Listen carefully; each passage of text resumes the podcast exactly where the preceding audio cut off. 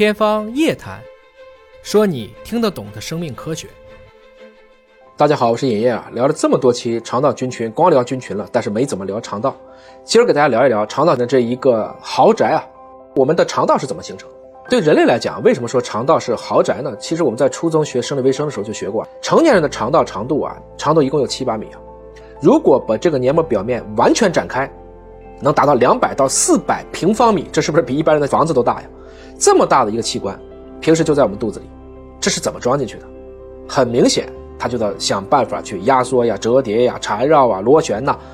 我们在胸腔、腹腔当中器官蛮多的，心儿啊、肝啊、肺呀、肾呐，包括我们的消化系统，都有彼此固定的位置。在有限的空间里呢，生命也是竭尽全力、精心排列。既要维持正常的功能，又不能彼此之间挤压，尤其是肠道啊，它自己似乎有一个独特的空间利用方案，在腹腔里很默契的就这样一圈一圈一圈，就像咱们平时买这种很长很长的香肠一样，转成了一个特定的样子。其实肠道在胚胎时候呢，就已经会按照逆时针的方向去形成，还有一个与之匹配的精确时间。所以这个复杂的过程如果出了一些差池，新生宝宝可能会出现一些紧急的状况。比如说肠套叠，比如说肠旋转不良。那么肠道这么默契的旋转过程是怎么发生的呢？近期在 Science，也就是科学上，一个研究破解了这个谜题。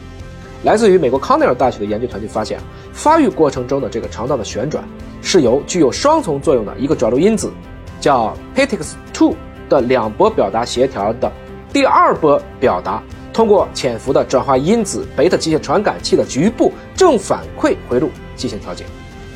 听起来挺乱啊，归根结底，这就是我们的一些基因来调节了一些有感知功能的转化因子而形成。这个 PTX2 的表达呢，它存在于大多数不对称器官的左侧，包括肠系膜，像肠子就是不对称的。在早期的胚胎当中呢，这个 PTX2 的表达在原肠胚形成期间，是由一个转化正因子贝塔，我们叫 TGF 贝塔超家族的成员 nodal 诱导。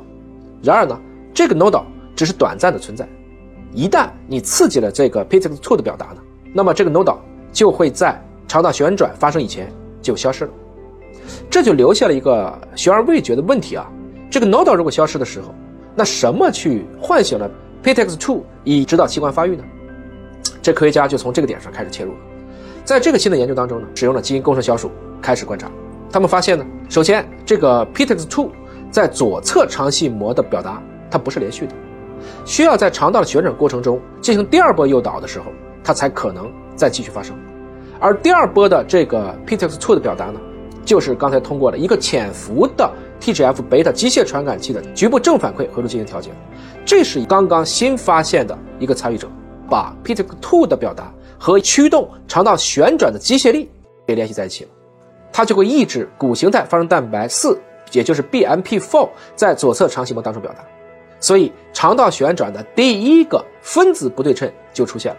那这个时候，刚才提到的这个 BMP4，它的信号就开始在右侧驱动程序。那这个程序呢，就通过细胞外基质成分透明质酸发挥作用，使肠系膜在右系进行扩张和变形。大家想一想，这个跑四百米啊，就是现在的外道开始快速赶上来了，从而就起到了这个肠道的旋转。然后呢，因为你从右侧开始扩张嘛，它就会有一个倾斜力，这个倾斜力就直接被感知。这就是一种机械力传导到了靠近左侧肠系膜，从而导致间充脂收缩，并增加了组织的刚度。那如此你来我往的，就相当于这个绕圈儿，肠道一圈一圈的就旋转形成。所以啊，这个看起来好像不是那么难理解的问题，科学家也是费了劲了。了解肠道是如何形成的这种螺旋式的，换言之是一种不对称的完美呢？也同时帮我们解决了不对称器官是如何形成的这一个长期的谜题。这些研究者呢，还会继续研究其他不对称的器官，比如说心脏当中这些发育模式是怎么形成的。我们能对器官的形成了解的越深，我们就会对未来的器官再生、器官修复会有重大的参考意义，也可以为预防和诊断出生缺陷提供独立的线索。